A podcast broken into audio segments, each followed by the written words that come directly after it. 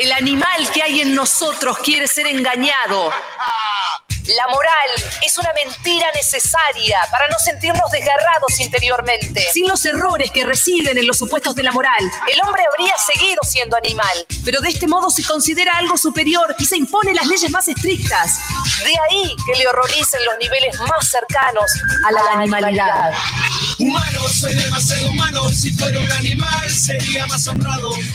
Humano, soy demasiado humano. Como me arrepiento de haber bajado del árbol. Oh, no hay suficiente religión en el mundo para aniquilar a las religiones. No hay bastante amor y bondad en el mundo como para poder ser generoso hasta con seres imaginarios. Lo perfecto no ha de poder hacerse.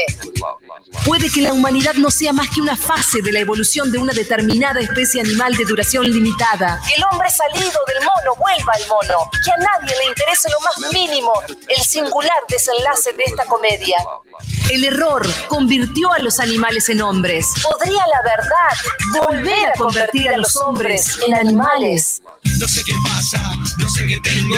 Al enemigo lo llevo dentro. No sé qué pasa, no sé qué tengo. El amor, la primavera, una bella melodía, la luna, el mar. Todo nos habla plenamente una sola vez al corazón. Si es que todas esas cosas llegan alguna vez a expresarse por entero. Humano, soy demasiado humano. Si fuera un animal, sería más honrado. Humano, soy demasiado humano. Como me arrepiento de haber bajado del árbol. Humano, soy demasiado humano. Si fuera un animal, sería más honrado. Humano, soy demasiado humano. Como me arrepiento de haber bajado del árbol. Humano, humano, demasiado humano. Humano, humano, demasiado humano. Allí donde ustedes ven cosas ideales, demasiado humano. yo veo cosas humanas. Demasiado humanas.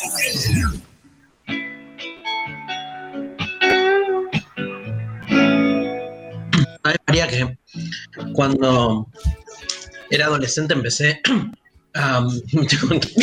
estoy con una galletita. Ah, ok. Ay, Dios. Cuando era adolescente. Nada, boludo, ¿para qué me meto una galletita a las 6 y 5? a- No sé. Cuando era adolescente, eh, cursé la mitad del secundario en la dictadura. Qué Y entonces- lindo. Hermoso. Entonces, eh, hasta cuarto año más o menos no vimos Cortázar, que era como... Estaba prohibido en la dictadura y me reenganché con Cortázar mal. Y cuando empecé a leer Cortázar, viste que los escritores a veces son como la puerta de entrada a otras cosas. tipo, Sí. A otras, Este. eh, como el, el alcohol, la puerta de entrada, o el porro a otras drogas más duras. El, el, no el creer, libro, el autor, un autor te puede No creer. Pero, No puedo- ¿eh, ¿a dónde vas a terminar con esto? ¿Qué autor conociste? Seguro se puede catalogar. Y no, ahora, una droga ahora más dura. hablemos de las drogas ahora. Que esa es tu respuesta. ¿A qué no me puedo resistir? No, no, no, drogas? no. Y ya Pues, la sacaste, boluda. Ya está. Por algo está. bueno, Por algo está. No, perdón. no está bien. Está buena. Em, Churro, charuto. gracias, Lali. Me había olvidado. Em, y lo conocí a Juan Gelman. ¿Leíste Ok. algo de Gelman? No. No, Gelman es un, un poeta del carajo, pero del carajo, un, poeta aparte este, que estuvo con los montos este, y una poesía política y muy de vanguardia también. ¿Y llegas atrás de Cortázar? Claro, porque Cortázar en un libro que no me acuerdo la cual, creo que uno se llamaba Salvo el Crepúsculo, iba como, citaba mucho y ponía muchos epígrafes. Así conocí a Johnny Mitchell, por ejemplo, que es una de mis cantantes favoritas, porque Cortázar citó una parte de una canción, River. La iba a cantar, pero me dio vergüenza, porque Bien. emular la voz de Johnny Mitchell. Bueno, y, mm, y, leí- y- y este poema, que fue la primera vez que lo leí y quedé como tarado. Cuando lo leí en, citado por Cortázar y después fui a los poemas de Sidney West, que se llaman uno de los libros de Hellman, eh, y se llama 31 de marzo. ¿Te lo leo? Dale. Ha terminado el mes. Y el hijo sin venir y mi hermano sin volver. Ha terminado el mes y no te amé las piernas. Y no escribí ese poema del otoño en Ontario. Y pienso, pienso, pienso. Se fue otro mes y no hicimos la revolución todavía. Me parece el otoño, qué lindo. Siempre, ahí. Presente. Vos sabés que me mató, me mató ese poema, ¿no? Porque esto de como que en qué se nos va la vida, ¿no? Era como la pregunta de qué es lo, lo importante, lo urgente, lo normalizado, este, exiliado Hellman, ¿no? Escribe también desde ese lugar y desde el lugar de una derrota, que es la derrota, sobre todo este, pensando en lo que fueron los años 70, lo que es el exilio, lo que fue el exilio en, en su caso. Este, hay toda una historia también muy particular de Hellman con este, su. tiene familia desaparecida, su hija, ¿no? Este, si no recuerdo, y hay, después se encuentra la nieta, este, Ah. ya en los últimos tiempos murió, hace relativamente poco. Muy resistido. Mirá ahí la palabra. ¿Eh? Epa, muy resistido, sí. Y quiero, quiero meterlo por acá porque también, ahora vuelvo a Hellman, pero también pensaba en la consigna de hoy, ¿no? Que, que dice, ¿a qué no te podés resistir? Y mientras me estaba haciendo este mate y, y me trababa con la galletita, Sí, pensaba que las respuestas pueden ser como por la positiva o por la negativa, ¿entendés? Tipo, claro, ¿a, a qué no te podés resistir? Yo pensaba, ¿qué voy a decir? Ponele, no me puedo resistir, no sé, al, al café con leche, porque me encanta. O sea, no me puedo resistir a algo que me encanta. sí, Pero también es, no me puedo resistir a algo que me hace mal, no solo algo que me hace bien. El café con leche me encanta. por ejemplo. Vos tirate las drogas, por ejemplo, que no se entiende bien si es para bien o para mal, pero como que no, claro, o sea, no sé, no me puedo resistir al, al- al- al dolor que me causa, eh, de no sé, ponerle un amor. Ok, Viste que vos también decís, ¿y qué onda? Y no me quiere más la persona que me quería, ¿y qué onda? Y no me puedo resistir, tipo, no, no, no estoy armado. ok, o sea, bien. y es otra lógica, ¿no? Sí. Digo esto porque este, cuando re- recién digo que Hellman es, eh, ha sido un autor muy resistido, este, ese resistirse a veces, porque es uno de los poetas de la resistencia, Hellman, este, que incluso encuentra en la poesía esa manera de, de- de hacer política desde un lugar que llega mucho. Hoy vamos a hablar mucho de, de la resistencia peronista, por ejemplo. Este, y sí, porque fue también, marcó, marca una identidad, no solo una época histórica. Tenemos muchas entrevistas que nos hablan de ese, de ese momento, este, eh, sino que termina constituyéndose en términos identitarios. Me mata cuando la resistencia se vuelve una forma de identidad, como que necesitas aposentarte ahí, en un lugar, digamos, de contrahegemónico, un lugar de, este, do- donde la identidad se va forjando en la medida en que hay un enemigo superior que te va acorralando y este, encontrás como esa fuerza, ese eros en no dejarte este, derrotar, ¿no? en no dejarte aba- abatir, por decir así. Como que la resistencia siempre es del débil, Sí, sí, en algún punto, entiendo que sí. del oprimido. Sí, Sí, es, es, es el, el- el oprimido que busca, el oprimido que sea, ¿no? Este, eh, lo podemos pensar desde el feminismo, lo podemos pensar desde la lucha de clases, lo podemos pensar desde donde quieras, pero digo, hay como eh, un poder que de algún modo se va, se cierne detrás o en la disolución de alguien o algo, y resistir es como oponer a ese poder un contrapoder este, que, que- que no permita que el, el- el poder alcance su objetivo, ¿no?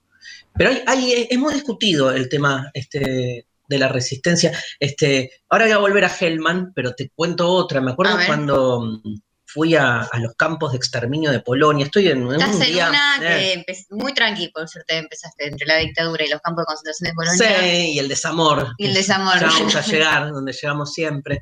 Pero me acuerdo ahí que habían muchos relatos, ¿no? Como que este, siempre se. este, en esas situaciones, incluso también podemos discutir en la época de la, de la dictadura, cuando se habla de qué era resistir en un tiempo donde estaba totalizado un sistema Sí, que en general, digo, totalizar un sistema en relación a que este, muchas veces uno se coloca con el diario del lunes, o sea, habiendo pasado la historia, en la situación de, eh, ¿por qué en la dictadura nos salieron todos a quemar todo? Y entonces este, se piensa que haber resistido contra la dictadura, esto que me pasaba cuando fui a Polonia, algunos relatos de la época, ¿por qué no salieron a confrontar ¿no? cara a cara contra el poder? Este, y era porque no, porque justamente el triunfo del poder era la disolución de esa este, posibilidad del, del oprimido de poder dar una batalla frente a frente. Entonces, a veces hay resistencias, digamos, este, que van por otro lado. Me acuerdo una O sea, discusión. no necesariamente el, el levantarse contra, ¿no? Eh, quien te oprime, a veces, o sea, puede ser resistencia de todos los que resistieron, de sobrevivieron, ¿no? De alguna manera pudieron pasar esas situaciones y no, sí, sin tener que agarrar un chumbo y salir. A veces, no igual de sé. resistencia. Claro. Bueno, me encanta poner, leer un libro. Pienso en la dictadura, que lo que era generar censura y quema de libros directamente. De películas también. Poder leer un libro a escondidas o como me pasó a mí, que yo tenía un preceptor en la escuela que en, en el año 82 a, a tres, éramos tres amigos que nos juntábamos en el baño, en los recreos, en un colegio público, y este preceptor nos explicaba el manifiesto. Ah, pero sí ibas a decir que era un preceptor facho y que todo mal, ¿no? No, lo Al revés, un un capo. capo. Pero era como... Lo amamos. Sí, era como Pero era súper ilegal. re ilegal. Igual el haciendo. 82 ya era como... Bueno, borde, pero, era border, pero a pero pendejos eh, y meterse en un baño, en un colegio, a- o sea, es un montón. un montón. Y, y eso es resistir. Ahora, nada, no salimos, viste, digamos, frente a frente, a dar la batalla frontal, ¿entendés? Sí, Y sin embargo, se generó algo. Bueno, acá estoy, salí medio trosco después de todo esto. después de ese preceptor. y Eh, bueno, pero son, por eso te digo. Sí, son este, maneras. Todo lo que fue el cine militante en, ese- en esa época también es muy fuerte a nivel resistencia. Ni hablar de que los cagaban matando todos, pero digo, hay mucho Pero de que hay- eso que no, que, que mucho de- de- del acto político en sí, de, de salir a filmar y a, y a hacer los noticieros o las películas eh, subalternas de ese momento para mostrar la realidad desde ese lugar. Es toda una forma de resistencia que hoy en día nos queda de ese material muy poco porque quemaron todo todo. pero no sé, es una forma de resistencia Bueno, que cuando- yo conocí que me dije, ah, esto también es hacer Claro, política. claro, porque si no, si no, es como que te normalizan también el lugar de la resistencia, este, eh, ¿cómo se dice? Eh, ay, qué mal que estoy, boludo, hegemónica. Ah, me salía Iba a decir hegemónica, salía. dije, bueno, ya se lo- Como que no solo hay un poder hegemónico, sino una, un contrapoder hegemónico. Entonces, como que si. Pero ese contrapoder hegemónico está determinado por el, por la- el sí, hegemónico. Algo vamos a ver ahora. En principio, ponele, ponele que sí. Pero antes de entrar a esa dialéctica medio perversa entre el Sí. poder y su propia resistencia, digo, este, es como que te, siempre te corren por izquierda. Siempre puede ser más zurdo. Siempre te corren por izquierda como que, re- o sea, vos no fuiste. Siempre hay alguien que resiste más que vos. Claro. Eh, eh, eh.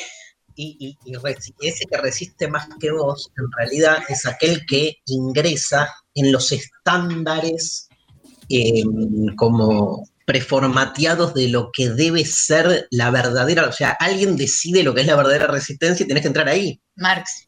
No, ni siquiera, ni siquiera Ah, Marx, yo o sea, pero sí, bueno, digamos, el- el- hay, hay como un trotskismo de la resistencia que es que siempre, siempre tu resistencia que eh, tiene Siempre, sabor a siempre poco. sos, siempre sos, algo. eh, no, no es, eh, ¿cómo se dice? Cuando, sí, cómplice Sí. del poder, como esa es la típica, ¿no? Eh, corrida por izquierda de... de- Sí, boludo, vivir.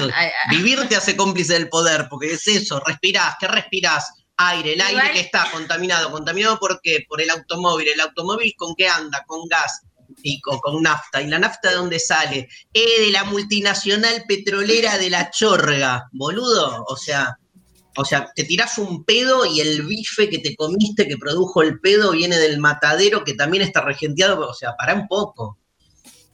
¿Sabes qué me acuerdo? Está mm, nuestra amiga Daniela Lucena, que dio una, una de las entrevistas, que trabaja justamente en resistencias culturales.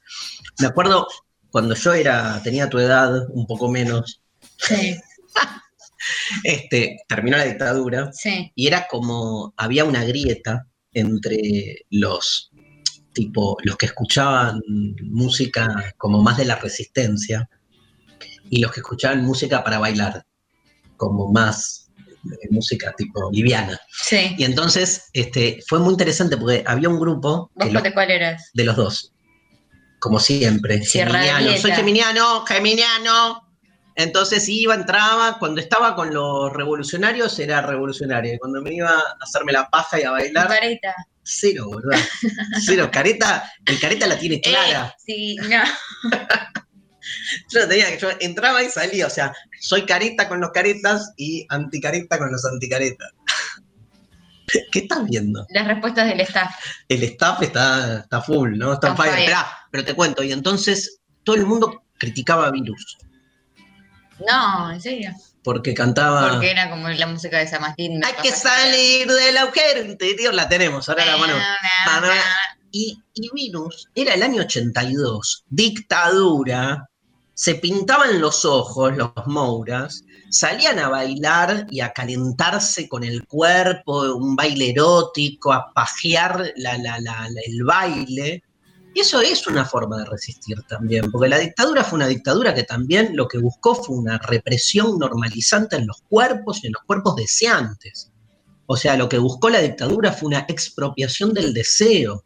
Entonces, Mouras bailando, yo me recalentaba, boludo, y, para mí fue una manera de, de visualizar otra cosa. Y sin embargo, eh, eh, virus, o sea, aparte, en ese momento lo que era, este, algo que también hablamos muchas veces, este, lejos estábamos de las disidencias sexuales, la androginia de Federico Mouras este, era un tema que hacía que los supuestos revolucionarios lo, lo detestaban. Hay una desaparecido en La Plata. Wow. Este, sabía ese dato. lo- tal cual. Este, el- eh, la consigna, ¿cuál es? ¿A qué no te podés resistir? ¿A qué no te puedes resistir? ¿Y, y qué gana? El que gana. Gana un pase. No, ¡Eh, un pase! ¡Pase! ¡Están hablando de. Capusotto. Qué bueno estuve, me pasaron Elmer Grasa de Capusotto. ¿Lo tenés, Mariana? Elmer Grasa, no, nunca lo trajiste a nuestras secciones y muy- morí de amor con Elmer Grasa. Bueno, un pase, un pase a la eh, clase, el curso. el curso, Sí, curso entero. al curso entero de provocaciones filosóficas en el CONEX los martes a las 20 horas a partir de mañana. Mañana, la muerte de Dios. Empezamos mañana con la muerte de Dios. El otro martes, el amor es imposible. El otro martes, nada es natural. Todas ideas provocativas que vienen desde la filosofía. Y vamos a sortear dos, ¿Dos? dos ¡woo! combos. Muy bien. Respondiendo la consigna, aquí no te puedes resistir a través de nuestra aplicación de Twitter, de Instagram. eh, vamos a estar leyéndoles. No, no, hay, no estoy segura, no lo dije. no hay Futurock. Yo creo que eh, ahora nos, nos Por la dice- aplicación escriben todo. Escriban por donde quieran que nos llega todo, porque Sofi Cornell vive a ahí, seis manos. Escúchame, ¿valen respuestas tipo por la positiva o por la negativa? Sí, de sí, nuevo. Vale lo que quieran. ¿Vos sabés a qué? ¿A qué no te Todavía no lo decidí. A ver, ¿qué dice la gente del staff? Sophie Cornell puso, no me puedo resistir a quedarme callada cuando escucho un comentario machirulo facho, sobre todo en la mesa familiar. Sí. Banco. E- e- Es, hermoso la resistencia hogareña, que es pelearse con el tío Facho, No, hacer mierda una Navidad de mierda. Viste que está todo el mundo, se maquilla, se prepara, arma todo lindo y vos así. La muchacha Peroni. O alguien dice, aparte, me encanta el momento de que alguien dice, no, porque estas minas, las abortistas, no sé qué, y se escucha del otro lado alguien que dice, ¿qué te pasa, facho de mierda? Y, ¡uh! Es el momento. necesito cortos sobre esa situación. Boludo, amo, amo que se caguen las fiestas familiares. Qué divertido que es. Bueno. Mariana Collante, eh, no me puedo resistir a cierto pesimismo, a la ensalada de frutas y a comprar libros. Bien, acá mezcló, ¿viste? Porque el pesimismo ya se da cuenta que es algo medio choto. Pero la ensalada de frutas es como que no me puedo resistir a la ensalada de frutas. O sea, me puede. Estoy pensando Igual en la frase, me ¿no? encantaría que me pase. ¿Qué? ¿La ensalada de frutas? Como que me guste tanto que no me pueda, como para consumir más. Claro, fruta, pero comes ensalada de fruta y nada. Bueno, mañana sí Pero es no le hace mal mucha ensalada. de por fruta. eso. Pero para mí, Comprar libros sí, porque te gastaste toda la guita en libros y Bueno, después ¿en qué vas a gastar guita, boluda? Si no en gastas en ensalada de fruta. Pero, no, pero digo, otra vez, no me puedo resistir a la merca, ¿entendés? Entonces ahí es como, porque se usa también así. Nada, nada, yo estoy pelotudeando con los dos sentidos de quiero ver por dónde va. ¿Qué Eh, dice Lali, Lali? hablarle con voz de idiota a un gatito. Ay, sí. Va un perro, va un yo me pasa. Bueno, Odio, odio esa situación y me, me, me, me veo a mí, ¿no? Tipo con los bebés también. Ay, eh, y después ¿por qué soy tan tarado? Bueno, ¿sabes qué dice? Iván, al fútbol. al Salame queso, Ah, que, que me rasquen la espalda y salarme ciertas heridas. salarme. Salarme ciertas heridas. Con Iván, sal. estás drogado, boludo. ¿Qué es salarme? Cierta serie. Te pones sal en una Capaz que es herida. algo que se hace y no sabemos. Sanarme. No sé. Sanarme, dijo. Dice, hay una L de sal y empieza con salame, qué sé yo. Para mí se equivocó. Iván, Iván, por favor, respondenos. salarme ciertas heridas. O sea, terminó siendo una especie de- de- de Regodearse, pregunta Mariana. Bueno, esto es un, un papelón. Eh, salame y queso banco. Se fue. Iván tiró las tres y se fue a comprar el salame, boludo. Salame queso estamos. eh, Se rasca la espalda con salame. que, lo, que le rasquen la espalda. Otro, un Sí, tercero. ¿Pero qué? La vecina. No, bueno, ahí está escribiendo. Claudia, la vecina. No me- no, ahí me salió medio Dolina, ¿no? Puede ser. Sí, sí, sí. Dolina, te copio, te robo. Ah, salarlas, regodearse, meter el dedo en la, pro- en, en la propia llaga. Ah, está bien. No tenía esa- ese concepto yo. Nah, él- nah, él tampoco. No, no, Justo se equivocó la N por la L. Bueno, No, al revés, de, de hacerse más verga.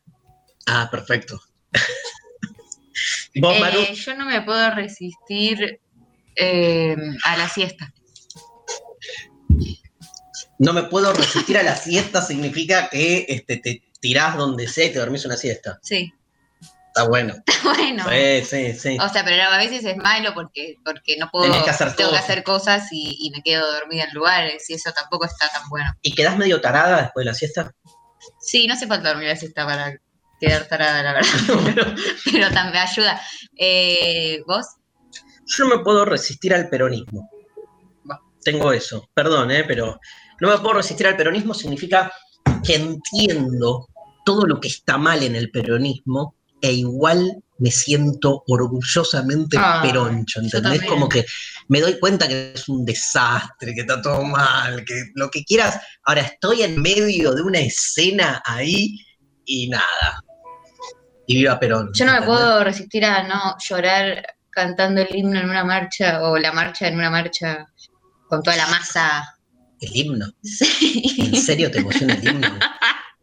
Hoy Es que estás todo, estás ahí, que siempre es tipo un día de mierda, ¿entendés? Un 24 de marzo en la plaza o algo así, todos se ponen Pero- a cantar el himno y, y después la marcha que viene a continuación, viste que van de la mano a veces.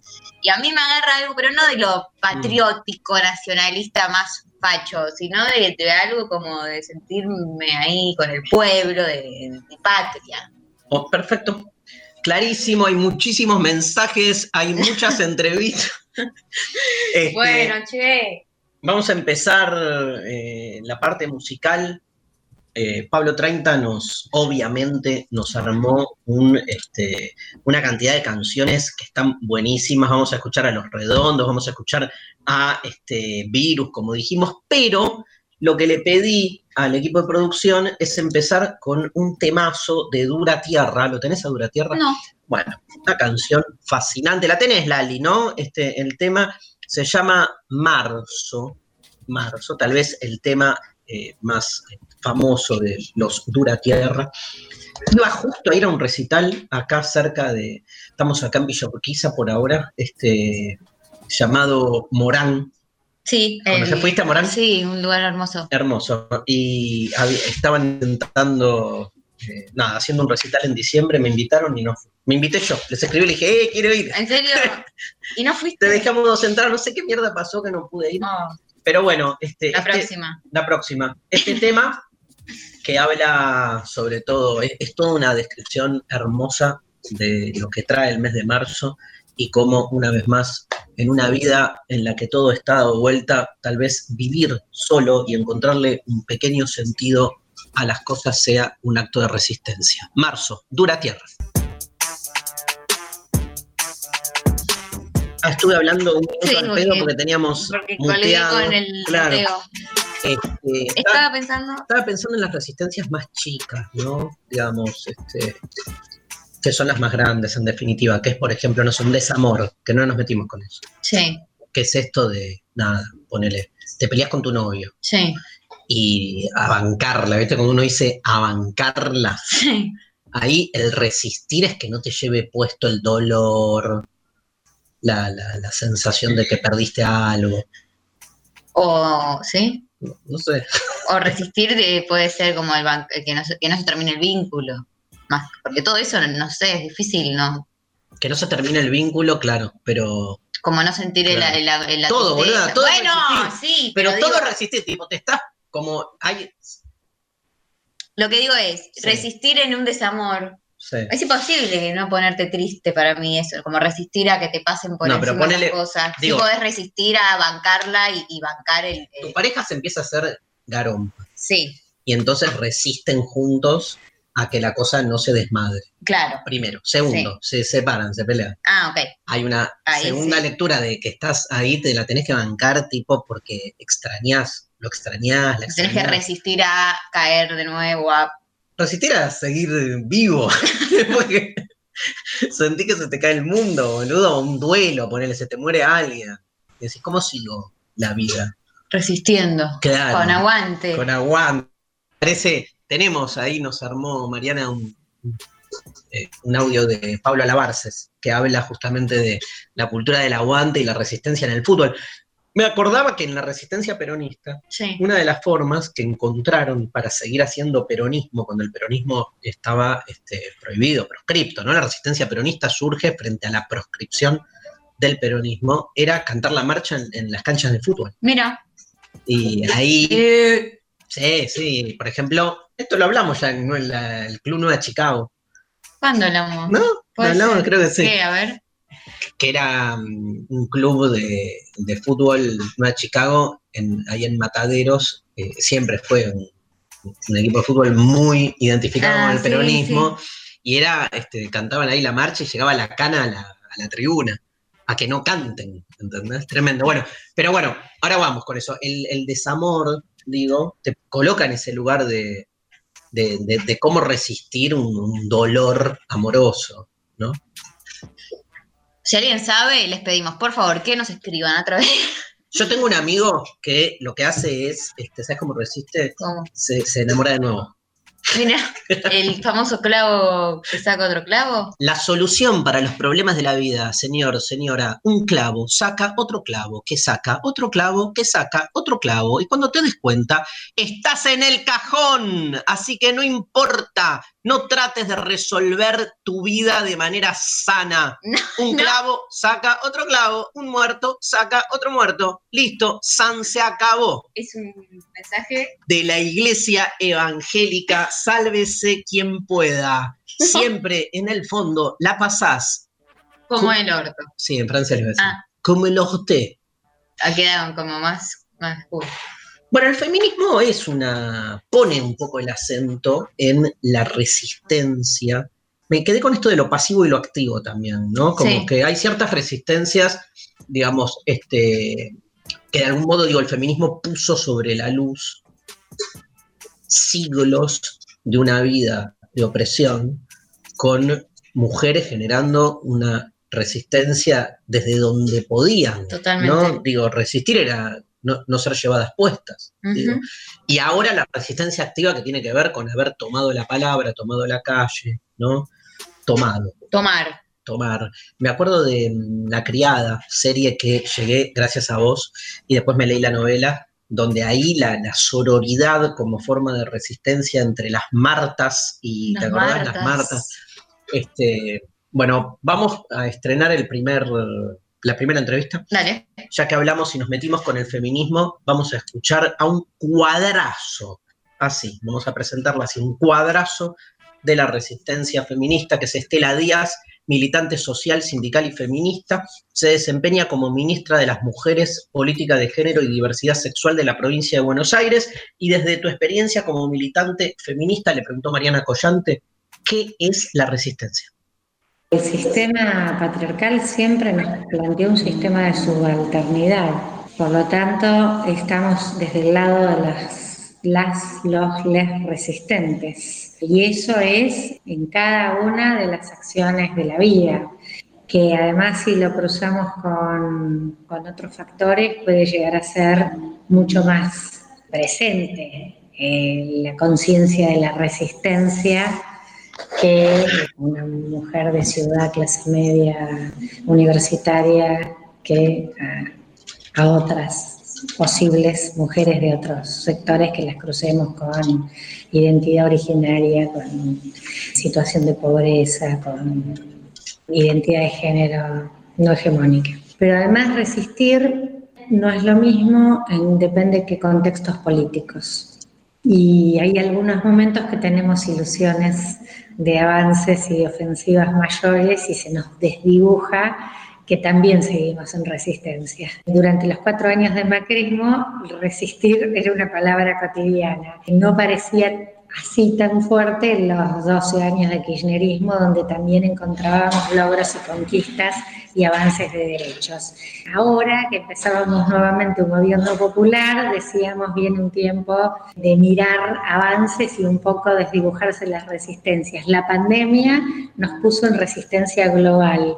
Me parece que es esto también, además de las personales, las identitarias, las históricas, como nos ha pasado a quien luchamos por la igualdad de género y por el feminismo, hoy se nos cruza lo que significa esta amenaza del virus que nos coloca en una resistencia excepcional a las que estábamos habituadas, pero creo que no es casual que en los momentos más difíciles cada vez ha ido creciendo el protagonismo de las mujeres, porque tenemos una sabiduría ancestral de las resistencias que nos han fortalecido enormemente para construir respuestas creativas y de supervivencia todo el tiempo.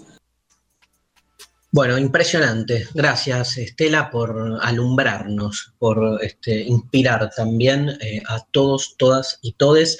Hay mensajes, ¿no? Hay un montón de mensajitos. Eh, empiezo por la aplicación. Eh, acá Rocío dice, no me puedo resistir al queso. Esta la digo tipo negativa. La positiva, no puedo resistir a compartir o ayudar si alguien me pide algo. Bien, bueno. Eh, Martina, no me puedo resistir a este programa y tengo que estudiar. me Anda a estudiar, Martina. Lo No, escuchás después en. Spotify o en con el- YouTube en Bueno, otro momento. está bien, bueno, Que estudie. Perdón. Eh, Marcelo dice, lo de salarse las heridas es por el tema de los redondos, sí, nos comentó Iván, no lo dijimos. Eh, hacerse mierda uno mismo recordando lo feo que nos pasó. Coque, cuando mis conocidos o amigas me cuentan sus sufrimientos y problemas, no me resisto a mandarlos al psicoanalista. Hay tanta gente que le duele el alma y le haría tan bien ir. Bueno, es, o sea, le da trabajo a los psicoanalistas, boludo. Es una una especie de- dealer de divanes. Dealer de divanes. Me encanta. Acá Elena, de nueve años, eh, dice, no me puedo resistir al helado en la cama mientras miro tele. Me lo ofrecen y no puedo decir que no. Bueno, la Elena, mamá. Elena, tengo 52 y ayer hice eso. Imagínate, me vi, eso sí, me vi un capítulo de Fauda con torturas y todo, Ay, comiendo el helado. Pero bueno, Paj- Pajarito puso, no me no puedo resistirme a ser infiel a mí mismo. bah, era, no, el a mí mismo lo agregó después, boludo. ¿Qué cosa? Se arrepintió. No, este, bueno. Lucas, no puedo resistir. Igual, pará, no me puedo resistir a ser infiel a mí mismo. Es como una forma de Es ser raro. fiel. O sea, sos Sí, fiel en la medida que en- en siendo infiel, porque.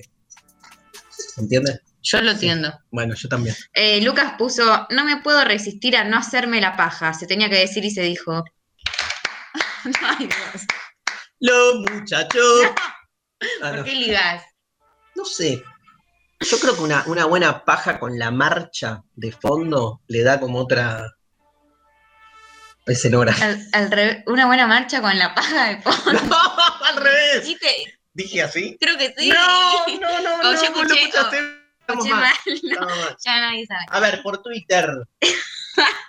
Por Twitter nos dicen, este, eh, eh, no me puedo resistirme a no bañarme los domingos. Dice no, bueno, tranquila. Esta eh, vale, Valentina dice, no me puedo resistir a entrar a Mercado Libre y simular una compra de libros aunque sepa que no tenga plata y levantarme. y no prender la foto. Ah, comprate un libro y después. Que lo hacemos una vaca. Dale, hacemos una vaquita. No me puedo resistir a cantar la marcha peronista, dice Irenoia. Ni desde que tenía nueve años cuando me la enseñó mi hermana escondida. Peronista, se nace y se hace. Y se muere, además. Eh, gracias, Lucía, Lucía X Aquino. No me puedo el peronismo, dijo Darío y me conquistó. Lucía, Qué fácil. los muchachos peronistas. Eh, Te- hacemos uno y uno. Dale. Eugenia dice, no me puedo resistir a procrastinar. Siempre hay algo más interesante que hacer que lo que hay que hacer. Hasta eso, hasta que eso se convierte en lo que hay que hacer y procrastino eso también. Bueno, Sí, hay un montón, ¿eh? Acá Mucho Lelo eso, ¿no? dice, no me puedo resistir a procrastinar, a los chocolates y al pucho. Y campeona de América dice, no me puedo resistir a perder siempre todos los fucking sorteos. Participé en los vivos domingueros de Darío, en el demasiado humano pasado, en el intempestivo de hoy, y esta es mi última chance. Quiero estar en el curso de ay, Laura Sofía dice, no me puedo resistir al café. ay. Estamos en la misma, ¿eh? Janina Orsi, no me puedo resistir a revolear los ojos cuando algo me molesta. Mira, Amo. es re difícil ese- esa resistencia, ¿eh? No me puedo resistir, dice Lila, a hacerle upa a mi gata y sin su consentimiento agarrarle los rollitos y la panza me muero.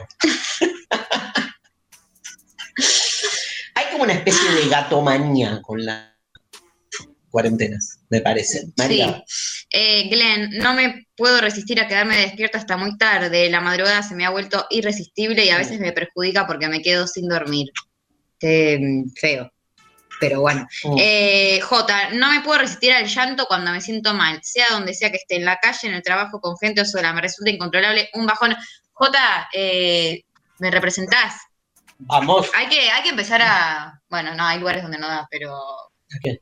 No, el llanto, ¿viste? Sí, llorar. No lo condenemos tanto. Guillermo Federreta. Hola Darío, excelente el programa. Como siempre, no me puedo resistir a un paquete de papas fritas. Uf. No importa el tamaño, no puedo frenar hasta que se acaba. Mientras más berreta el sabor tipo salmón con jamón crudo o ketchup, más me tiento.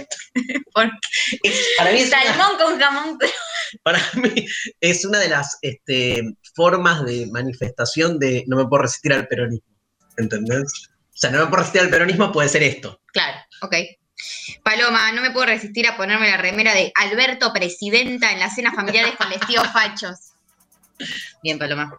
Eh, Valen, no me puedo resistir a vaciar la panera con el untable cuando voy a comer afuera. Bueno, ya no existe más. Es el liraco. Ya comer afuera se acabó. Eh, Hernán, no me puedo resistir a dormirme tarde. ¿Qué pasa, gente? Con el dormir tarde, la cuarentena está. Sí, cambió todo. ¿no? Intento ponerme horarios razonables, pero siempre me termino colgando con algo y me pasa lo mismo que Darío con el peronismo. Entrar a los bazares, dice Camilo. No me puedo resistir a entrar a los bazares. Valeria, hola chiques, no me puedo resistir a stalkear aún sabiendo que me perjudica bocha la mente.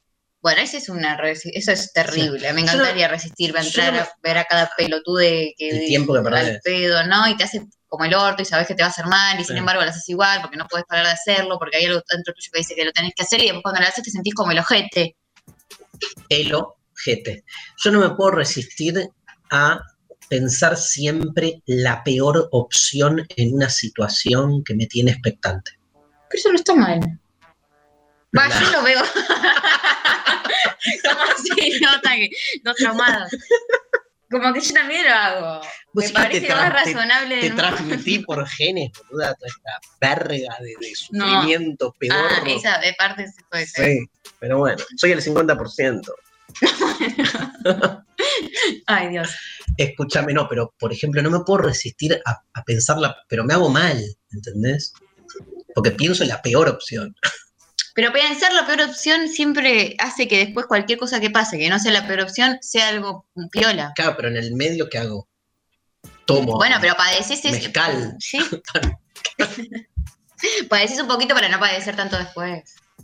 Es- no, no lo hagan, no es un consejo de la iglesia evangélica. No, no, no. Este, escúchame, bueno, te contaba como que en los años 80 hubo una resistencia cultural importante. La resistencia cultural es interesante porque también lo estamos ligando a la resistencia política. Sí. Y a veces la resistencia cultural, que es muy política también, sin embargo, viste, es como que no se la visualiza tanto o se la considera más como No, pero hubo una reivindicación los últimos. Va, yo me acuerdo cuando empecé a militar con el kirchnerismo, algo de dar la batalla cultural, ¿no? Como que hubo una- un regreso de esa impronta, ¿no? De, de dar la batalla cultural, de resistir desde la cultura. Y, pero depende, ¿no? Está, está bueno. Está- estábamos en el, en el poder, ¿no? Pero. No, pero además, estoy pensando, por ejemplo, en los años 70, este, corría mucho esto de no tomar Coca-Cola, como una forma de resistencia cultural ligada al consumo también. Sí. O, por ejemplo, no sé, apagar el celular, o... Hay, hay cuestiones más borders ahí, que voy a decir, "Ay, Ay, no una cambia nada. Coca". Quieren cambiar cosas. pero no sé, pero también te da identidad, yo vuelvo con eso. A veces la resistencia, no importa, perder vas a perder, pero como que te aferrás a lo que eso genera en términos identitarios. Y lo que te salva es la identidad, porque en definitiva morir te morís igual y perder perdés igual, pero mientras vas pasando, te crees que estás como del lado de los buenos, de los, de los luchadores, ¿entendés? Medio... ¿No? ¿Medio? No, nada, como No, que sí, yo- sí, banco, yo- banco. me parece que por ahí pasa un poco, y bueno, se mezcla un poco. Vamos a escuchar a Dani Lucena. Daniela Lucena es socióloga, investigadora del CONICET, autora del libro Contaminación Artística, Vanguardia Concreta, Comunismo y Peronismo en los años 40. ¡Eh! ¡Basta! Bueno. Bueno, y lo que... mm, Eh. Una genia. Daniela está dando un curso ahora sobre arte y cultura. Búsquenla, Dani Lucena, con C. Y bueno, su último trabajo de investigación, de doctorado, tiene que ver con los años 80. Le preguntamos a Daniela eh, si el arte es un modo de resistencia y cómo se dio la resistencia en la escena cultural porteña de la postdictadura. El arte puede ser una forma de resistencia porque los artistas son productores de visiones del mundo, entonces puede llegar a ocurrir que esas visiones desacomoden los sentidos cristalizados, ¿no? los sentidos hegemónicos, y en ese caso, si se da esa desnaturalización y esa pregunta, ¿no? por lo dado desde el lenguaje del arte, claramente se puede constituir en un lenguaje de resistencia. En el arte de los años 80, la resistencia pasó fundamentalmente por el cuerpo. El cuerpo como soporte de lo artístico, como lienzo, como exploración de nuevos planos sensoriales, como superficie de placer. Entonces vemos en toda la contracultura, el llamado under porteño, una serie de espacios que albergaron experiencias multidisciplinarias, colaborativas, eh, muy novedosas también, donde había rock, plástica, música, poesía, performance, diseño. Y todos esos eh, mundos, digamos, de la noche fueron también una resistencia intermitente, molecular, difusa, que fue una respuesta también frente a los embates del poder desaparecedor de la última dictadura y sus efectos eh, durante los años del regreso de la democracia. Hay una idea muy linda para pensar el arte de los 80, que es la idea de estrategia de la alegría, que la formula el artista y sociólogo Roberto Jacobi, que en esos años formó parte de toda esta escena contracultural, y él la piensa sobre todo como una estrategia destinada a desencadenar el cuerpo de los jóvenes, a ponerlos en movimiento y a proteger el estado de ánimo, ¿no? Entonces, está bueno pensar cómo este, esta estrategia de la alegría se vincula con toda una serie de ideas filosóficas que vienen de Spinoza, de Deleuze, donde aparece la pregunta por el cuerpo, ¿no? ¿Qué puede un cuerpo? ¿De qué afectos es capaz? Y en esa pregunta, la importancia de los afectos alegres que nos potencian, a diferencia de los afectos tristes que nos paralizan. De ahí podemos también pensar una resistencia que tiene que ver con una comunidad política que desde la alegría se instala por fuera de la tristeza y de la inacción y del terror. Una genia, Daniela, la verdad, increíble la data que tira este, y nos hace repensar justamente por dónde pasan formas de resistencia que en general no, no, no, no se consideran como tal. El cuerpo se ha vuelto cada vez más en estos últimos tiempos, sin hablar con la pandemia, un territorio de disputa. Este, y, bueno, así que este, en los 80 encontramos justamente este, a, través de la cultura, a través del arte, a través de la canción, a través de la danza, formas de salirse de los esquemas por ahí más eh, establecidos que entienden al cuerpo desde un único lugar. ¿no? Este, esa es una batalla que seguimos dando y como Daniela nombró a Virus, nos vamos con este, a la pausa escuchando un temazo de Virus, hay que salir del agujero interior. Abrirse, mezclarse, saltar la medianera, devenir, jugar, patear los dogmas. Demasiado humano. Escribir en el aire. En la página 91 del volumen 1 de Historia de la Sexualidad, La voluntad del saber, llamado así, de Michel Foucault. ¿Conoces? Sí, me suena. Te estuvieron Me rompiendo. están la- rompiendo los ovarios. ¿En No, es- dónde? lo único que leo hace un mes y medio es a Foucault. Y si vas a esa facultad Foucaultiana este, que no hace otra cosa que. O sea, es falso que estudias comunicación. Estudió Estudias Foucault. Foucault. Qué garrón, nadie me avisó. Pero te metiste en tres materias seguidas Foucaultianas. Justo, ¿podés creer? Y bueno. Está pensado así, eso es lo peor. El- bueno, Bueno, en este libro fascinante aparece la que para mí es la frase de Foucault.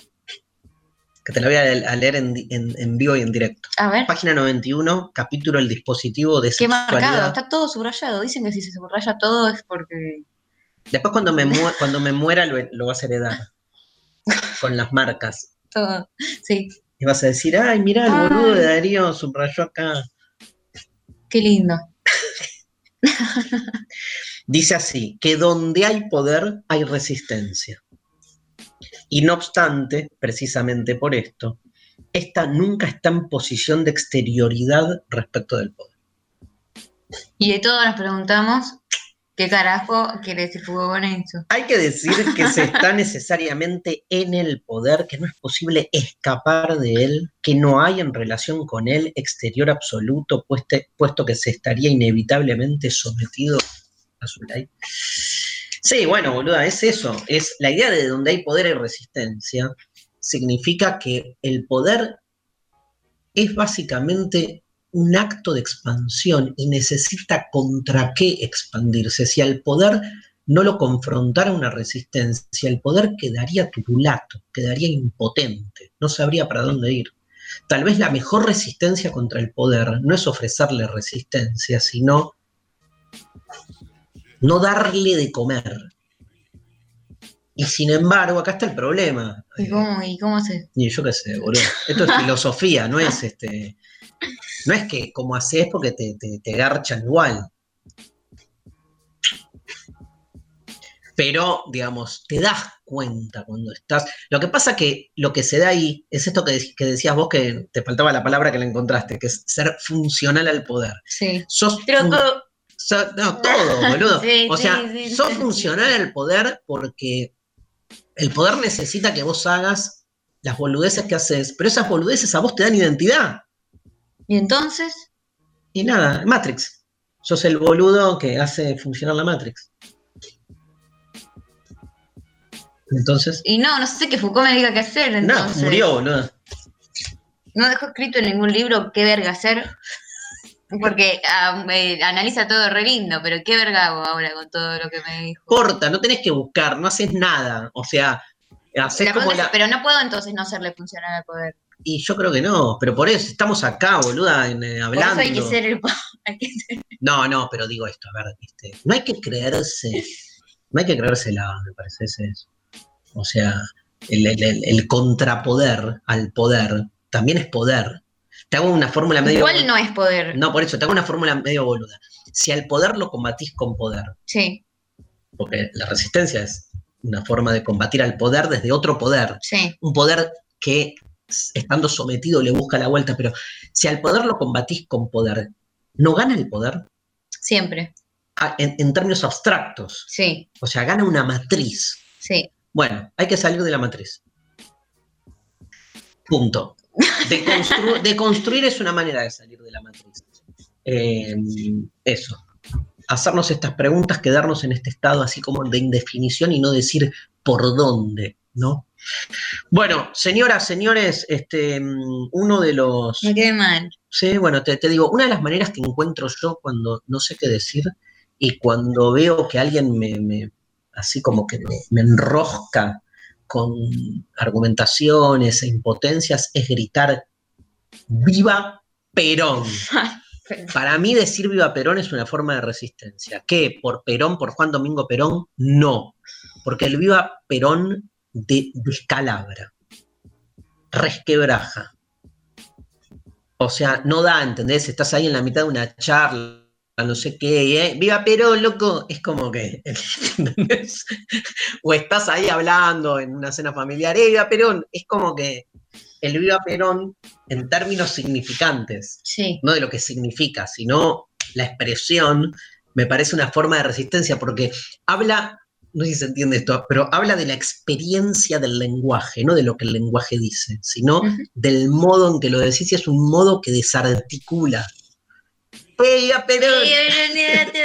No, gato, no, basta con el gato. Bueno. Sí, sí, como se yo lo entendí, creo. Bueno, qué bueno. Escúchame, no, te iba a decir que este, aparte el Viva Perón refiere a la resistencia peronista. La resistencia peronista para mí es como, es el momento que más me identifica con el peronismo, lejos. O sea, si, si algo todavía me sigue generando eh, una sensación de ser parte, es permanentemente volver a esos años 60 y ver cómo se fue esto, forjando una forma de resistencia en un peronismo proscripto, estuvo proscripto 18 años, estaba prohibido decir la palabra Perón, Pero ¿Ves? Sos, sos de la resistencia.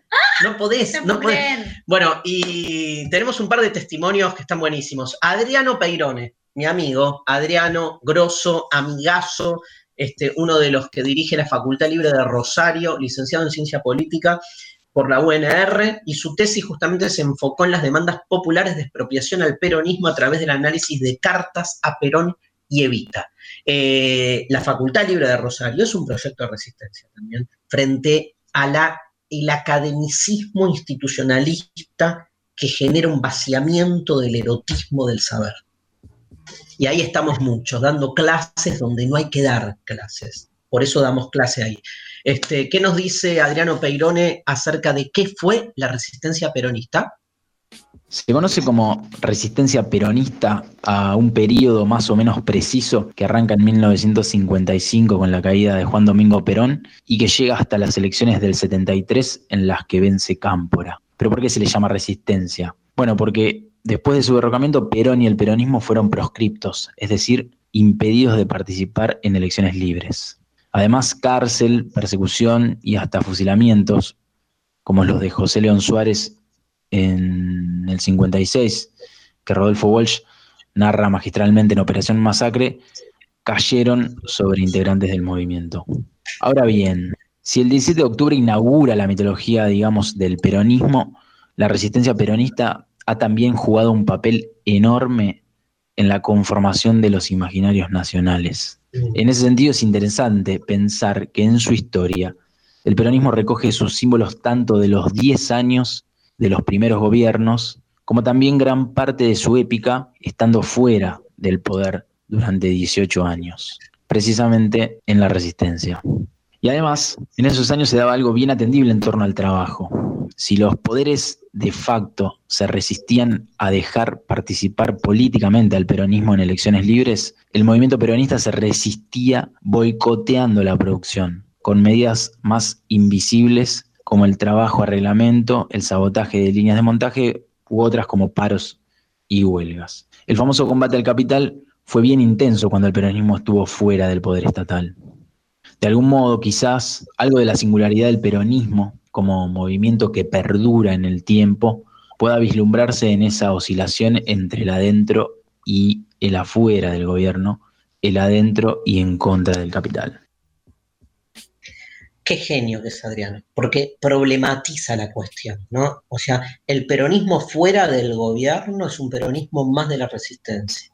El peronismo en el poder, bueno, sin entrar en la discusión de si ser gobierno es poder, pero ponele que sí, digamos, este, claro, ¿cómo hace para seguir de algún modo postulando una identidad desde la resistencia estando ahora en el poder? Bueno, ahí apuesta el rol del Estado, ¿no? Este, pero con lo que el Estado también genera muchas veces de, de homogenización, ¿no? Cuando la resistencia es una resistencia a- en general por la singularidad. Este, pero bueno, tiene otro propósito, un Estado que lo que busca es compensar las desigualdades.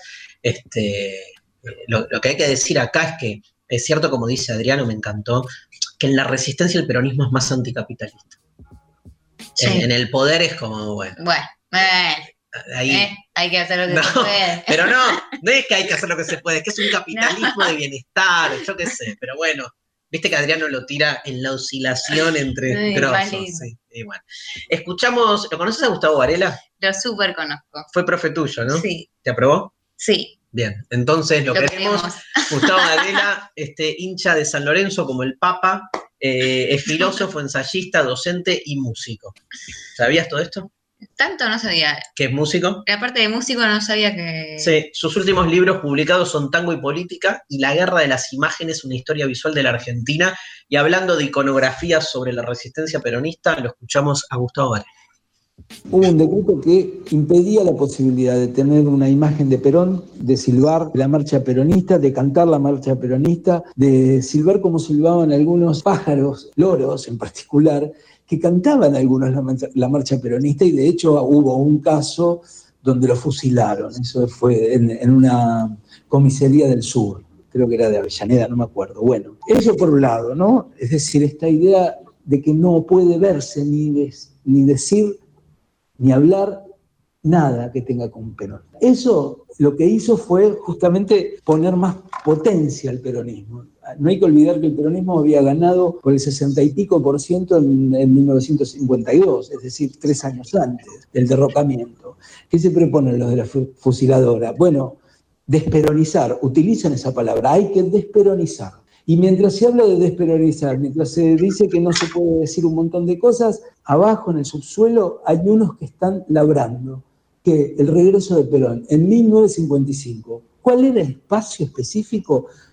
Era la, la cocina. Ahí se juntaba la gente. Y eso es bastante conocido. Y la otra cosa es las flores, estas no me olvides, que se ponían en los sacos o en las solapas para decir esa pertenencia en un mundo propio, que era el mundo peronista callado.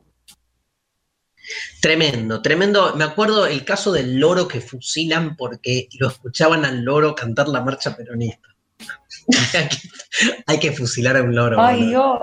este, y, Muy fuerte. Bueno, en la categoría de desperonizar, nosotros hoy eh, venimos como atravesados por otra categoría bastante parecida que es la de la despolitización. Sí un poco cuando pensamos en, la cultura política del macrismo, por ejemplo, la asociamos con esta idea de una búsqueda de despolitización en el sentido de este, cómo eh, el, neoliberalismo despolitiza porque entiende que el mercado es este, el modo puro, natural en el que se relaciona socialmente el ser humano y que la política lo que viene es a, a tergiversar esa natural forma que debería funcionar por sí sola.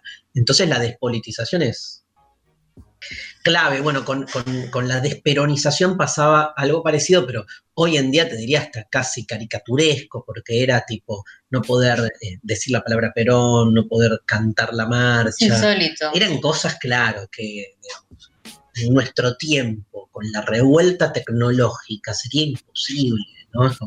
si dijeran, no puedes decir la palabra Perón, estarían todas las redes, eh, pero, pero, pero, pero, pero, pero, no, no existe, claro, no existe. Va por otro lado. Eh. Obvio, obvio. Bueno, y un último testimonio que tenemos sobre la resistencia peronista, eh, vamos a escuchar a la vicegobernadora de la provincia de Santa Fe una grosa. Alejandra Rodenas, una divina, este, que fue jueza este, durante muchos años, este, dedicada de lleno a la política, ahora es vicegobernadora, una militante comprometida con el peronismo y este, con formas de, apertura, de ampliación de derechos y todo eso. Alejandra, un placer siempre escucharte. ¿Qué fue la resistencia peronista, Alejandra Rodenas? ¿Qué es la resistencia para mí? Este relato y cientos de instantáneas de mi infancia. Y entonces arreamos las banderas. ¿Qué banderas, papá? Las banderas del mástil del portón 5 del ferrocarril Mitre, allí donde en el 55 tu padrino se plantó frente a un tren que transportaba comandos civiles y lo hizo detener. La resistencia es haber crecido entre estas historias y la escucha atenta de una nena que en ese tiempo caminaba de la mano de su padre las callecitas de Villa Manuelita, un espacio tan ajeno y abismal como adorable. No tengas miedo. Después de este pasillo oscuro vas a ver cómo la gente se junta y festeja. Y el vestidito rosa que mi madre suponía iba a ser usado para ser mirado en el parque de diversiones, sucumbía entre el polvo que la alegría del posible retorno movilizaba a cientos de hombres y mujeres en el interior de un barrio de trabajadores que en su enclave clandestino vislumbraban el regreso de quien había elevado la conciencia de sí mismos hasta convertirla en un modo de emancipación y de Los brazos crispados, las voces roncas, las bombitas de luz, las guirnaldas celestes y blancas alrededor de las dos fotos enormes que también presidían el living de mi casa de chica burguesa y sus contradicciones. El año 71 rebotaba en las paredes y mientras Serrat sonaba muy fuerte, mi hermano se organizaba con sus compañeros de la UES en aquella escuela salesiana que ya sostenía en sus bancos gastados los grabados con virome del Perón vuelve. Papá, ¿te van a volver a llevar preso como en el 55? No, Aleja. Esas son historias de tus tías que tienen miedo. Vos apretame fuerte la mano y no te sueltes. No te sueltes. La gente sabe que pronto vamos a volver a ser felices y por eso el bullicio, por eso la marcha, los brazos levantados y los dedos en B. Vos mirá todo y no te olvides nunca. Y nunca me olvidé. Todo está guardado en la memoria la casa abierta, las revistas que había que llevar al altillo y no contarle a nadie que allí estaban, ni a tus mejores amigas, los panfletos replicados en mimeógrafo, los amigos de mi padre que llegaban por un par de días a la casa de verano en embalse y luego se iban a la madrugada cuando todos dormíamos. El subsuelo de la patria, Alejita, el subsuelo de la patria que nunca dejó de ser el fermento desde donde miramos el mundo desde donde nos propusimos cambiarlo y desde donde todo, todo se ve más claro y desde donde vas a entender por qué el peronismo y la Argentina son las dos caras de la misma moneda. No te sueltes de mi mano. Solo cuando lleguemos al final del pasillo te voy a dejar caminar sola. Allí vas a encontrar a esa gente a la que vas a querer tanto como a tus tías, como a tu madre, como a tus hermanos, porque ellos van a ser tu familia. Bueno. Tremendo.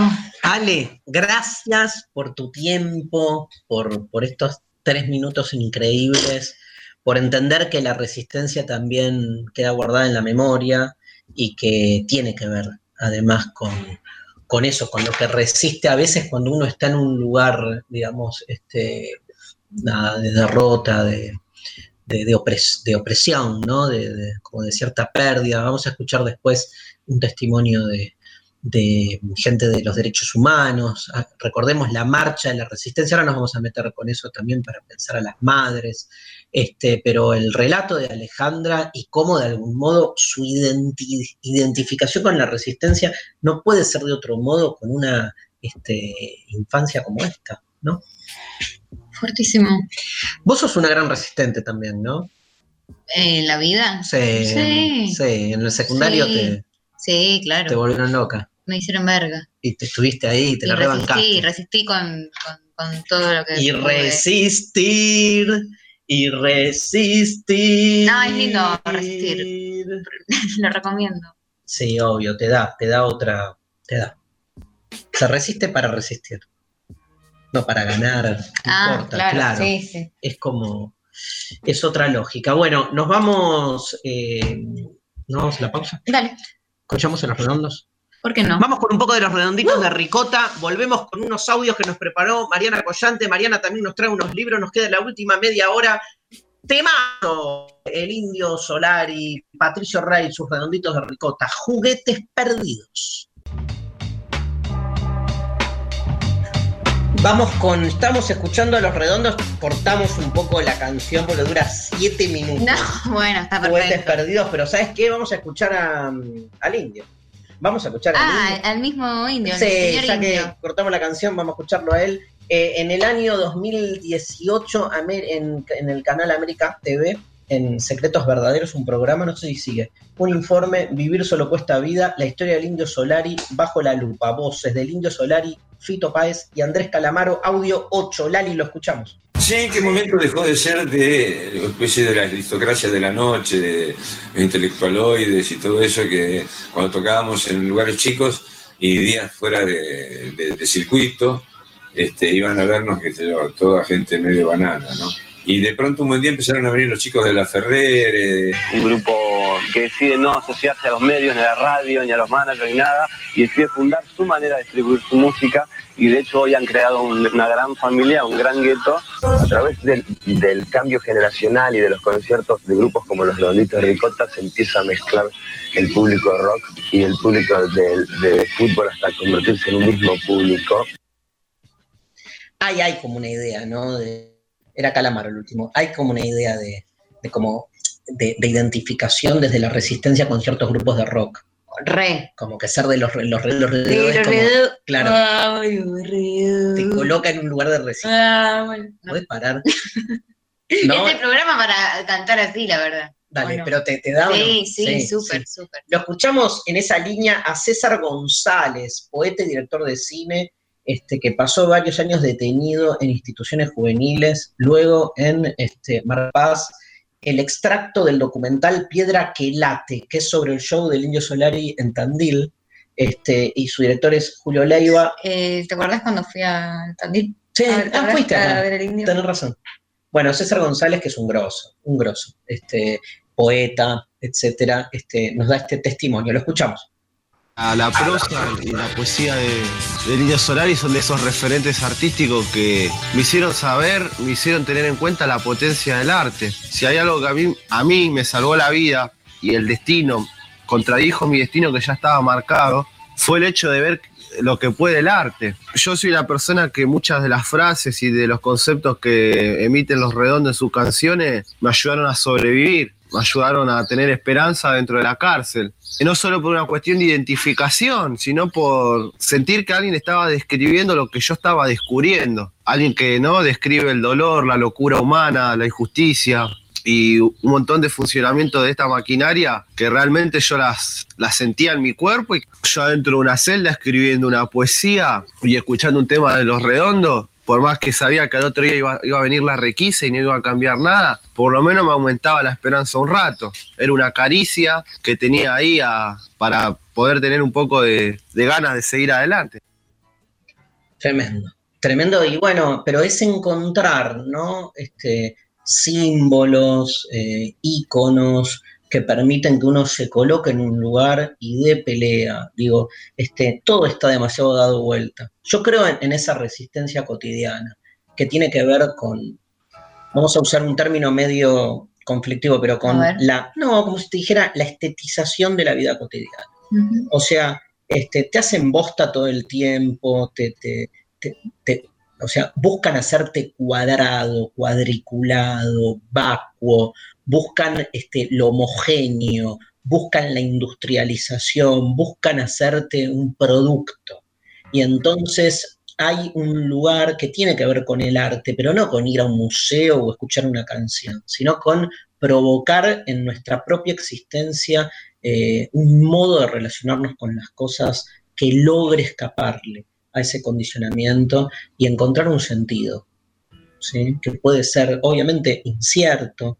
Este, recién cuando nos quedamos ahí medio perplejos con vos, María, como, ¿y qué hacemos? Nada, eso ya es, esa sensación que nos agarró es como, ah, o sea, no todo cierra. Entonces me parece que ahí, digo, es- yo creo en esos gestos cotidianos de buscarse a sí mismo desde un lugar distinto.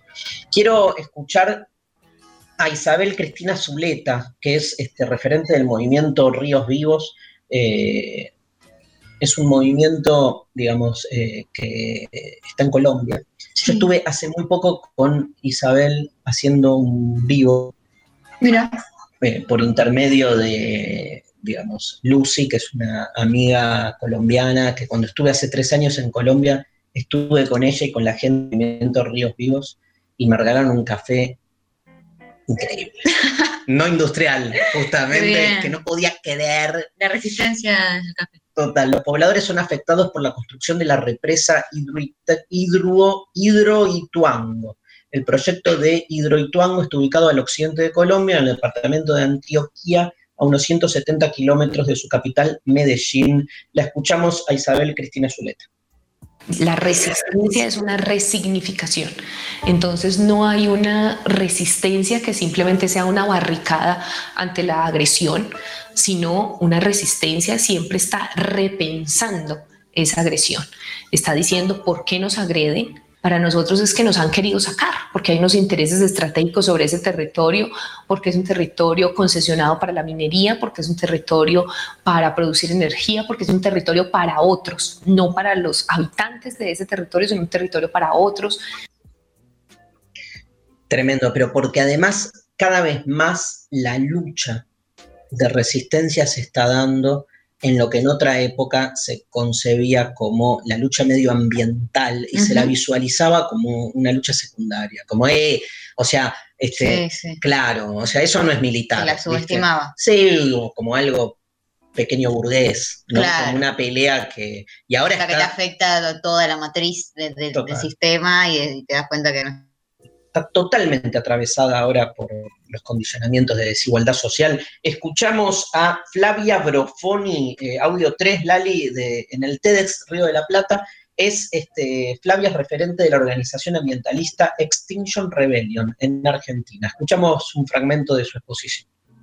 Nos quedan menos de 10 años para una transformación de proporciones épicas, que no vamos a conseguir solamente poniendo molinos eólicos, paneles solares, reciclando o reduciendo nuestro consumo individual de carne. Necesitamos la movilización de personas más grande de la historia. Quienes han estudiado el éxito de los movimientos civiles de resistencia demostraron que si el 3.5% de la población sostiene en el tiempo estrategias de disrupción pacífica, llevando a las calles un reclamo justo, podemos sacudir a un sistema que se niega a escuchar. Total, pero aparte es lo que hablábamos al principio, digo, no sé, eh, tener un- un- una práctica de distribución de- del descarte eh, vinculado al reciclaje es una manera de resistir. O sea, se la, obvio que se la puede ver como algo pequeño, pero porque uno está acostumbrado a las grandes gestas, como si resistir fuera, viste, los espartanos, la película esta, los 300 boludos que resistían al ejército, y bueno, te quedás con esa lógica, este, y entonces nada sirve, ¿no? Digo, no Claro, sé. si el parámetro es ese, cualquier Claro. cosa queda. Nada. Chota. Bueno, este, ¿la conoces a Cristina Fernández? me suena. Bueno, en un acto en la Villa 31 de Retiro en el año 2018, aunque no creas, hizo toda una reflexión sobre los límites de la resistencia. A ver, la escuchamos. Democracia implica no solamente votar cada dos años.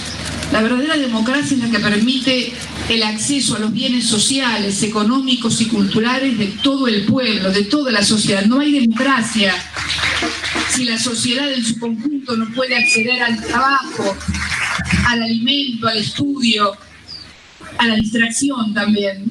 La 31 es el emblema de la resistencia y no solamente de la resistencia, sino de avanzar. No se trata, no quiero únicamente un pueblo que resista, quiero un pueblo que resista para avanzar, porque no se resiste como un ejercicio como un ejercicio diletante de militantes de asamblea universitaria. No, eso dejémoselo a los que tienen tiempo y el estómago lleno. Cuando el pueblo resiste es porque quiere avanzar, porque no se quiere detener, porque quiere seguir conquistando nuevos y mejores derechos. Y de eso se trata. No solamente resistir para defender donde habíamos llegado, sino además avanzar para ser mejores.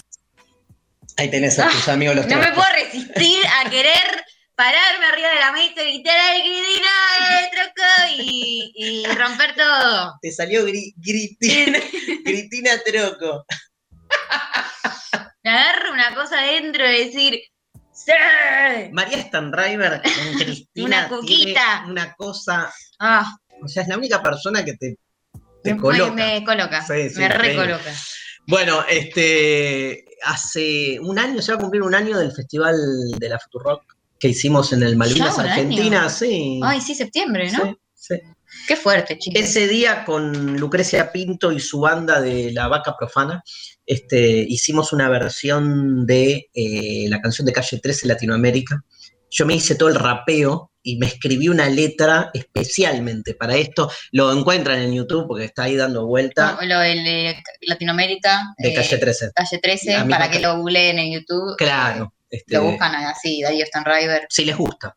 Así que lo ponemos porque también es una canción de resistencia. La gente estuvo full, full ese día gritando y nada, me encantó hacerlo. Fue este, muy lindo. Fue muy lindo. Entonces, la banda de la vaca profana, liderada por la cantante Lucrecia Pinto, con Darío Stanriver metiendo textos este, como si fuese René. Igualito. Soy parecido, Muy ¿no? parecido. Escuchamos Latinoamérica, Lali.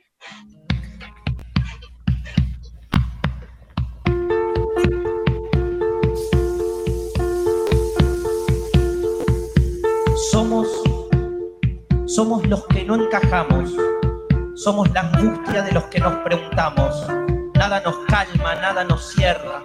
Preguntamos aunque sepamos que no hay respuesta cierta. Somos una herida abierta, un palo en la rueda para toda esta mierda, un resto, una nada, una diferencia, el otro exiliado en el que nadie piensa. Somos y no somos, lo propio, lo ajeno. Somos la frontera, somos extranjeros. Somos lo imposible de este mundo roto. Somos porque siempre hay un otro. El extraño, el monstruo, el desconocido. Soy la fotografía de un desaparecido. La sangre dentro de tus venas. Soy un pedazo de tierra que vale la pena. Somos el negro, el pobre y el raro, la puta, el villero, el desamparado. Somos los viajeros, los perdidos, los errantes, mixtos, migrantes, híbridos amantes. Soy los que me enseñó mi padre, el que no quiere a su patria, no quiere a su madre. Soy América Latina, un pueblo sin piernas, pero que camina. Tú no puedes comprar al viento, tú no puedes comprar el sol, tú no puedes comprar la lluvia, tú no puedes comprar el calor, tú no puedes comprar las nubes, tú no puedes comprar los colores, tú no puedes comprar mi alegría, tú no puedes comprar mis dolores.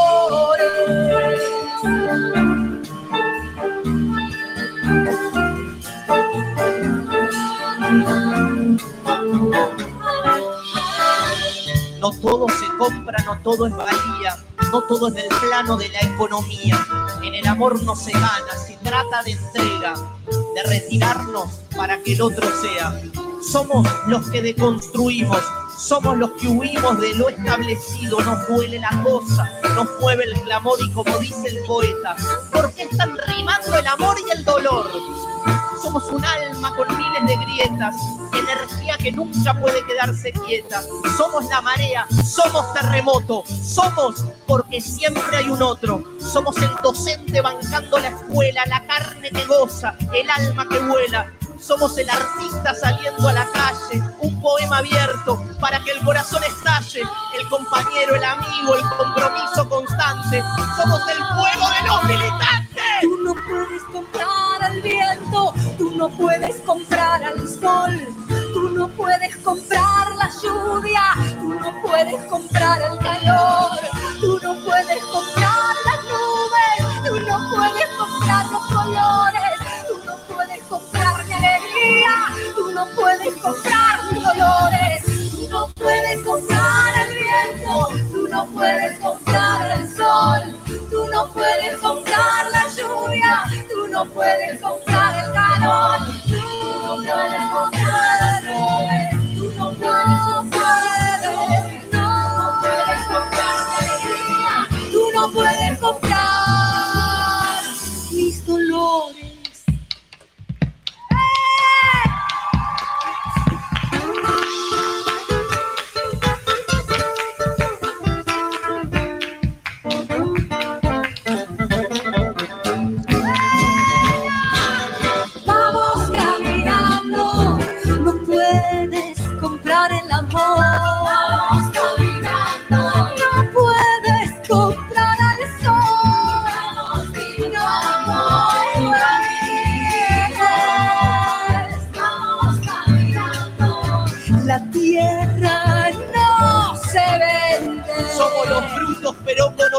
Aquí se comparte lo mío lo tuyo.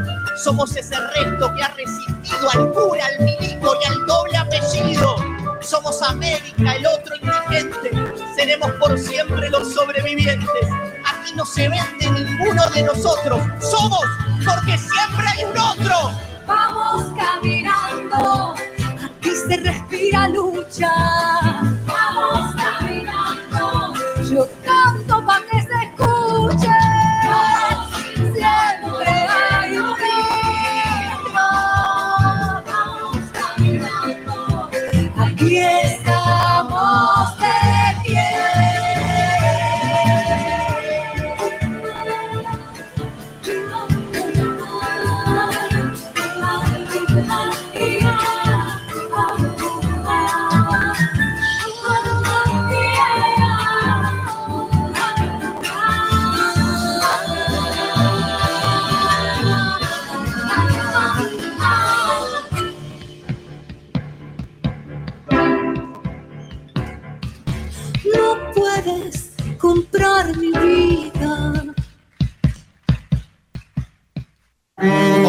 Demasiado humano. Somos lengua. Somos lenguaje.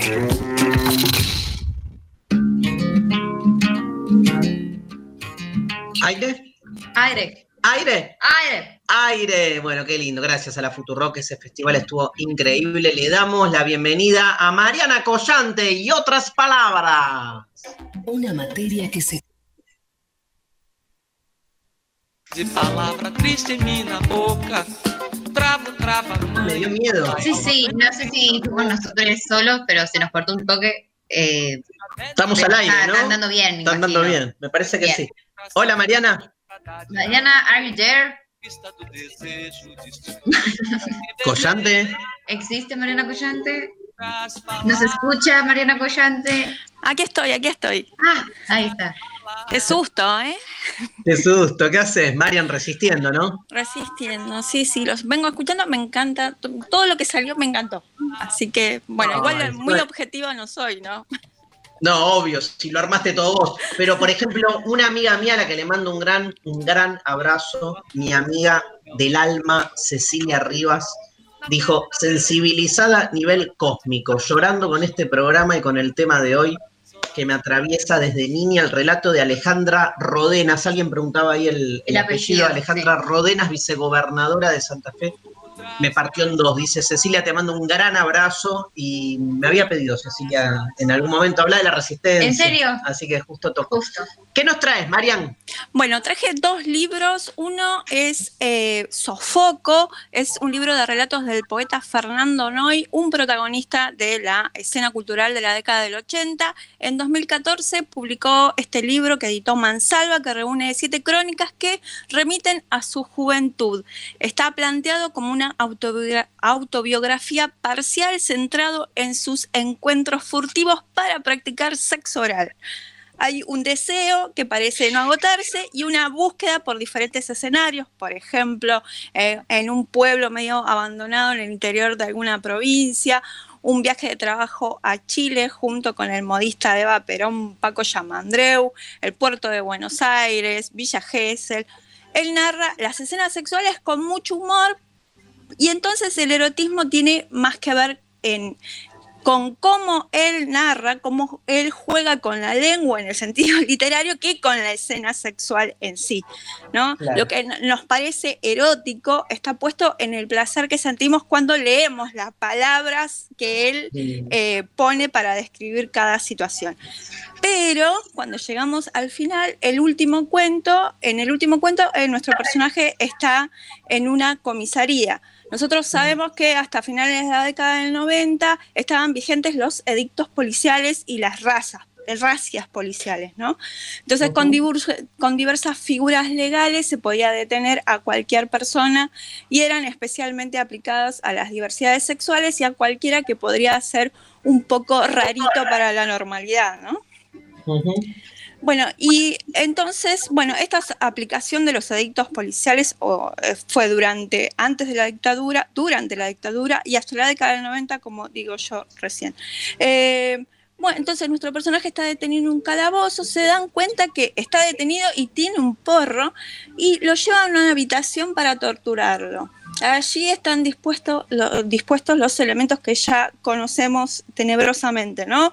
Eh, por las lecturas, eh, capucha y picana. Bueno, yo no voy a contar qué es lo que pasa exactamente con este relato, pero sí lo que me parece que funciona en el, en el libro entero es que está al final y te da un cachetazo para que nos demos cuenta de la dimensión política que tiene cualquier disidencia sexual. Y voy por el lado de lo que decía Daniela Lucena, ¿no? El cuerpo, el deseo, el gozo como un gran perturbador del orden establecido. Así que todo esto está en el libro de Fernando Noy, que al principio te divertís y después te viene este, este bofetón que me parece que está bueno recibirlo también, ¿no? Repito el título del libro, que es Sofoco, eh, Fernando Noy el autor, y la editorial Mansalva.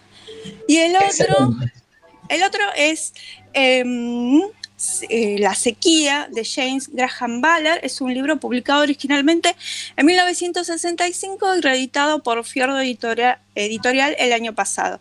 Ballard es un autor británico de ciencia ficción y que en la mayoría de sus obras presenta distopías apocalípticas, ¿no? cosas que recién estuvimos hablando en torno al tema ambiental. ¿no? Entonces él imagina un futuro donde el ser humano inicia un proceso de destrucción del planeta y de la civilización. Estamos hablando de 1960 y 60, donde el tipo ya empieza a imaginar todas estas cosas. ¿no? El hombre sobrevive en condiciones muy complicadas y eso cambia su conducta para peor, obviamente deja de ser casi humano, ¿no? Entonces ahí uno podría ponerse a pensar en estas cuestiones sobre eh, qué es ser una persona, un, ser humano, ¿no? ¿Cuál es su naturaleza? ¿Qué es la modernidad también? ¿No? Podemos llegar hasta ahí. Bueno, y en esta novela Ballard imagina que por la cantidad de elementos tóxicos que se tiran a los mares y océanos y ríos, se forma como una película que impide la evaporación. No llueve y se instala durante años la sequía. Entonces las poblaciones tienen que trasladarse a las costas y en medio de todo, de todos eso, esos traslados, por supuesto, lo primero que se degrada son las relaciones entre las personas. Crece la violencia y van modificándose los supuestos de la convivencia. ¿Por qué habría que leer este libro? Primero porque el tipo eh, lo que hace es una anticipación, lo vemos hoy, estamos en medio de una pandemia, creo que el tipo hasta eso ya había imaginado hace 50 años atrás. Así que, y subyace una pregunta, ¿no? Que me parece que es interesante, que es, ¿quién es el enemigo, no? Es el hombre mismo, es el enemigo, no solo en términos prácticos, ¿no? Porque se tienen que disputar los escasos recursos que hay, sino quiénes son los que generan este, estas cuestiones como la sequía, ¿no? Y la respuesta un poco de Ballard me parece que somos todos los responsables, ¿no? En mayor o menor medida. A mí, yo tengo que decir que a mí mucho la ciencia ficción me cuesta mucho entrar y elegir libros de ciencia ficción, pero este me gustó muchísimo y me parece que es una manera de amigarse con algunos géneros que uno no tiene tan, tan cercanos. Claro. Pero bueno, Valar es, increíble. ¿Estuviste por la feria de, editores? Sí, estuve ahí charlando, también me invitaron a, charlar sobre un libro de un amigo, así que sí, pero aparte fue una explosión, no sé si todo el mundo entró y vio que está, todo el mundo estaba transmitiendo cosas, charlas, etcétera, etcétera, estuvo buenísimo. Qué buen acontecimiento, ¿no? Estuvo el semana pasado y, y bueno, este, la verdad que con todo lo que está sucediendo que las editoriales independientes hayan tenido la posibilidad de mostrarse de este modo, y hubo muchísima circulación de gente. Una resistencia. ¿Eh? Sí, una resistencia, una forma de la resistencia. Ni hablar. Súper. Bueno, gracias, María Angenia. ¿eh? Bueno, un beso. Gracias, gracias por todo. me quedó una entrevista, pero la quiero anticipar, a ver si me ayudas, Lali, porque eh, nos queda, que lo quiero estar es este, Miguel Santucho, que es militante por los derechos humanos y que integra la comisión directiva de Abuelas, busca a su hermano nacido en cautiverio, pero antes de eso te voy a pedir, Lali, el audio, creo que es el número 6, que es el audio, este, el spot de la Marcha de la Resistencia de la Asociación Madres de, Mayo para la convocatoria del año 2015. A ver. Por nuestros hijos. Para defender todo lo conquistado. Para defender el proyecto. Para defender la política. Para defender la memoria. Por todos. Por todas. Ni un paso atrás. Ni un paso atrás. Ni un paso atrás. Como la única lucha que se pierde es la que se abandona. Y las madres no abandonamos la lucha. El 10 y el 11 de diciembre te esperamos en la plaza. En esa plaza que es nuestra. Resistir es combatir. Bueno, un, un ícono de la resistencia es Eve Bonafini, pero de acá Totalmente. a la China y vuelta. Y de vuelta mil millones de veces. Un gran abrazo a las madres de Plaza de, de Mayo, obviamente, y escuchamos a Miguel Santucho. Resistencia es un término que expresa valores que son parte de mi identidad. Es el legado que dejó mi familia paterna, de matriz revolucionaria, diezmada por el terrorismo de Estado. Resistencia es también lo que hizo mi abuela cuando en plena dictadura salió a reclamar por el destino de su hija y su nieto o nieta, mi hermana. Resistencia es el nombre que se le da a la lucha victoriosa contra el fascismo, uno de los pilares fundacionales de la República Italiana donde me crié en mi niñez y adolescencia. Resistencia es un término que para mí expresa al mismo tiempo la conciencia de ser inferior en los medios y sin embargo alimentar la esperanza real de vencer. Es una forma de seguir de pie después de haber padecido una derrota. Resistir quiere decir no darse por vencido. No es una ideología, es un valor, un sentimiento y a veces surge del más profundo dolor. Solo el amor puede vencer al dolor, pero no el amor hacia uno mismo, es el amor hacia el otro que alimenta la resistencia. Eso mismo nos enseñaron nuestras abuelas, que no eran militantes, que no estaban impulsadas por una conciencia revolucionaria, sino por el más básico y fuerte de los sentimientos, el amor hacia sus hijos. La resistencia es oponerse a la injusticia, al abuso, al horror. No se piensa, es visceral. El solo hecho de reclamar lo que nos corresponde, querer saber qué les pasó a nuestros seres queridos, representa una resistencia hacia la imposición del olvido. En este sentido, pienso que la resistencia es el sentimiento que surge frente al abuso. La resistencia no habla de valores que fueron derrotados en un determinado contexto, pero que no por eso perdieron su validez. No se demostró que estaban equivocados, solo se derrotaron sus expresiones. La frase, podrán cortar todas las flores, pero no podrán detener la primavera, creo que es una de las mejores expresiones de lo que entiendo por resistencia. A pesar que el término parece ser hijo de la derrota, en realidad expresa una convicción íntima de invencibilidad. Mi abuela falleció sin saber dónde está su hija y sin haber conocido a su nieto. Pero yo sé que su resistencia nos trajo una nueva primavera. Floreció en mí y en miles de argentinos. Y que por eso ella ya venció. Impresionante. Dios mío. Impresionante. Zarpada. Gracias, Miguel. Gracias, Mariana, por tu trabajo. Este, impresionante todo. La piel, piel, la piel, en, en carne viva. Este, un manifiesto de la resistencia y puesto en el lugar justo. Se nos va el programa. Tenés, este, hay ganadores, pero antes, ¿qué nos vas a contar, Marta? Antes vamos a hablar de la actualidad del sistema universitario en el marco del lanzamiento de la capacitación en género y violencia contra las mujeres.